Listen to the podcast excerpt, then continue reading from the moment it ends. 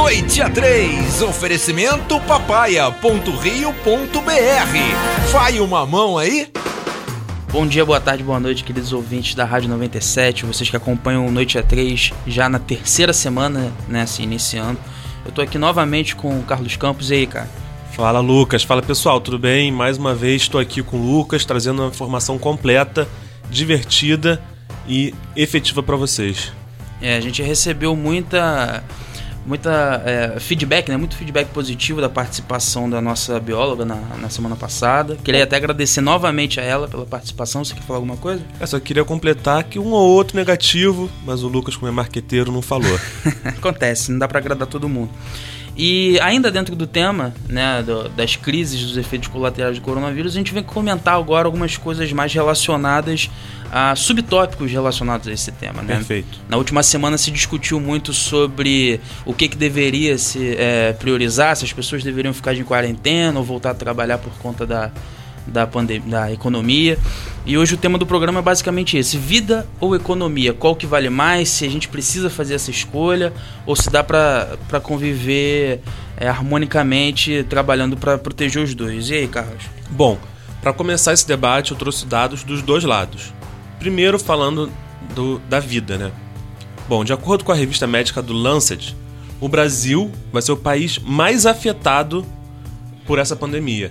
Isso se não fizer nada, né? É, se não fizer nada. Eu trouxe dados sobre também se não fizer nada e se tomar as devidas precauções. Entendi. É, aí, de acordo já com outra pesquisa do Imperial College, se o Brasil não fizer nada, deixar todo mundo seguir suas vidas normalmente, nós passamos de 1 milhão e 500 mil mortos. Mas não fiquem preocupados. Isso é só se a gente não fizesse nada, já estamos fazendo. E a gente está fazendo desde cedo já, né? O Ministério da Saúde, embora esteja rolando essas, é, esses, essas falhas de comunicação entre alas do governo, tem atuado, né? Já desde cedo. É importante dizer que nós não estamos demorando tanto quanto outros países demoraram. Nós começamos a tomar mais medidas antes já, um pouco mais cedo, como o Lucas falou. Continuando é, sobre a pesquisa, Tomando todas as medidas necessárias, o Brasil ia ter uma, mais ou menos 44 mil mortos.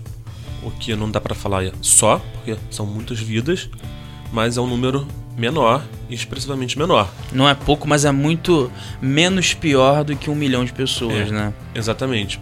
Outra coisa que a gente tem que levar em conta é que não são só números, são vidas.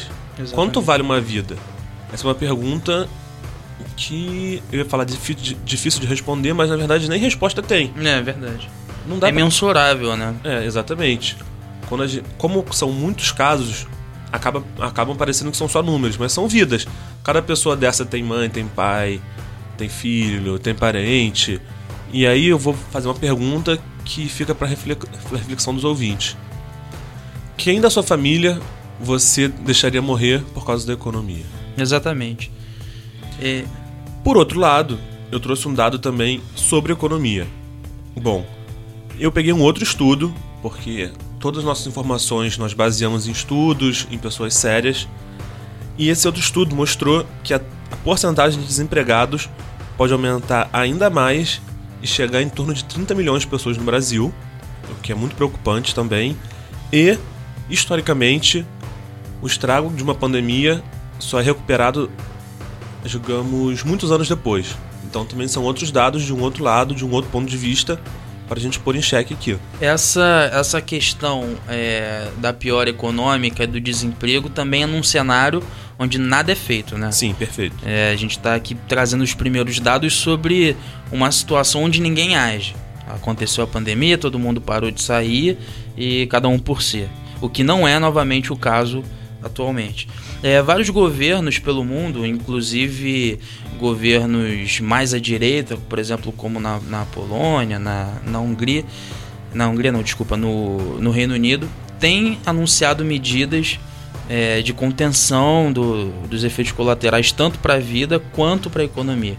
Então, já entrando no campo da opinião, eu imagino que essa decisão entre priorizar a saúde das pessoas e a economia não é uma decisão que o governo precisa fazer, porque é perfeitamente possível é, alinhar estratégias que ajudem tanto é, na proteção das pessoas, para que elas fiquem em casa, para que elas não transmitam mais o vírus, quanto na proteção da economia, como até o próprio é, economista Arminio Fraga já falou, uma linha de crédito não convencional para pequenas e médias empresas, que depois seria ressarcida em cima do, do faturamento da empresa. É, então, importante falar também que a, essa linha de crédito acho que já está acontecendo, são em torno de 3% de juros ao ano, que são juros baixos, uhum. importante dizer. Principalmente para o Brasil. É, principalmente. Não, é. Juros baixos para o Brasil. né? Muito bem colocado, na verdade.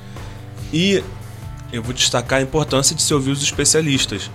Porque no Reino Unido, na verdade, a ideia principal era não aderir ao lockdown. Eles vão fazer a imunização de manada, né? Exatamente. Eles receberam um estudo que mostrou que isso não era o caminho correto, que muita gente ia morrer. Uhum ficaram obviamente preocupados e resolveram escolher pela vida. E isso é uma escolha não política, é uma escolha humanitária, né, principalmente. É, exatamente, além de política humanitária, mas também política. Você vê que o próprio Trump, que é de direita, segue uma linha parecida com do nosso presidente, mais agressivo, né, é. nas posições dele. Ele também voltou atrás, está falando para ficar em casa, porque nós temos que seguir o que tem dado certo. Num caso desse específico, que é uma coisa que ninguém conhece, é uma pandemia nova, é um vírus novo, temos que olhar para o que foi feito e o que funcionou. O que funcionou foi o lockdown. E é importante, quanto mais cedo o lockdown, menos tempo de quarentena a gente fica. Exatamente. Pode falar. Não, não. É, só estava concordando com você. É, eu ia completar que quanto mais a gente demorar para decidir e mais tempo esse debate tomar, mais tempo de ficar em quarentena. Exato. Então, quanto mais rápido tudo acontecer, mais rápido a gente vai passar por isso. E o, brasileiro é um povo muito trabalhador, é um uhum. povo muito competente no que faz. Eu tenho certeza que a gente vai conseguir reerguer a economia. Não tem como não sofrer na economia. O mundo Exato. todo vai sofrer. Em todas, né? Em todas as áreas a gente vai sofrer. Eu arrisco dizer, nessa hora uma opinião minha, que mesmo que o coronavírus não tivesse no Brasil, só pela crise que ele é, causou em torno do mundo inteiro, o Brasil também entra em crise. É, o, a economia do mundo, principalmente do Brasil, ela depende do crescimento da China, né, que é um grande parceiro comercial e que tem atuação econômica basicamente em todas as áreas do planeta. Então, só o fato, embora a China já esteja se recuperando, só o fato dela é, crescer menos do que o esperado para esse ano, se eu não me engano, são 3, 7%, entre 3 e 7%, não me lembro o número agora só esse crescimento menor do, do que o esperado já é o suficiente para criar uma crise econômica em vários países do mundo, incluso o Brasil, que, repito, é, tem como maior parceiro comercial a China. É, a China, no caso, já vem se recuperando. Tiveram alguns casos de recontaminação, mas a maioria são de pessoas que vieram de fora, de estrangeiros. Uhum. Eles estão retomando as atividades gradualmente mas estão de estão olhando, né? O que fazer, como fazer. Isso é importante também, não não parar de uma vez só uhum. e nem voltar de uma vez só. Para parar, a gente tomou um cuidado, a gente foi aos poucos, foi rápido, mas foi aos poucos. É. E principalmente para voltar, voltar aos poucos também. Ó, a informação aqui privilegiada. Vazou um documento que mostra que o esporte só vai voltar pelo menos no meio de junho. É, então a gente vai ter que ver muito Big Brother ainda. Vou votar muito para estragar a diversão de quem acompanha isso há anos, né? É, não vou dar minha opinião aqui em quem fica quem sai, porque isso é uma coisa muito pessoal. É, exato. Mas, mas até lá, se o futebol não voltar mesmo, se isso é uma informação, se meu contato for quente, vamos, é, a gente vai ter muito tempo para acompanhar. Ó, não é uma torcida, mas também não tô dizendo minha opinião aqui. O que eu acho pelo cenário que eu tô olhando é que sai o Prior.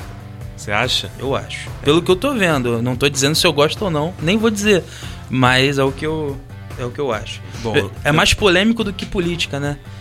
O Big Brother, você torcer para alguém é, é, é, mais polêmico do que você dizer se é de esquerda, de direita, de centro. Ah, é. Hoje em dia, mais importante do que a política, o Big Brother. Isso, claro. você vê jogadores campeões da Libertadores sendo como diria a internet, cancelados pela internet porque escolheu um, um ou outro. Um ou outro. Já tivemos Neymar, Marquezine, aliás, Brumar de novo causando nas redes sociais. Marquezine de um lado, Neymar do outro. Como, di- como disse o próprio Neymar, fogo no parquinho. Foi o Neymar ou o Prior? Acho que foi o Prior. Foi o Prior e o Neymar agora já copiou e tá essa discussão do Big Brother. Quem diria que o Brasil ia voltar a assistir Big Brother no meio de uma pandemia, hein? O Big Brother é um grande aliado para as pessoas na quarentena, a verdade é essa.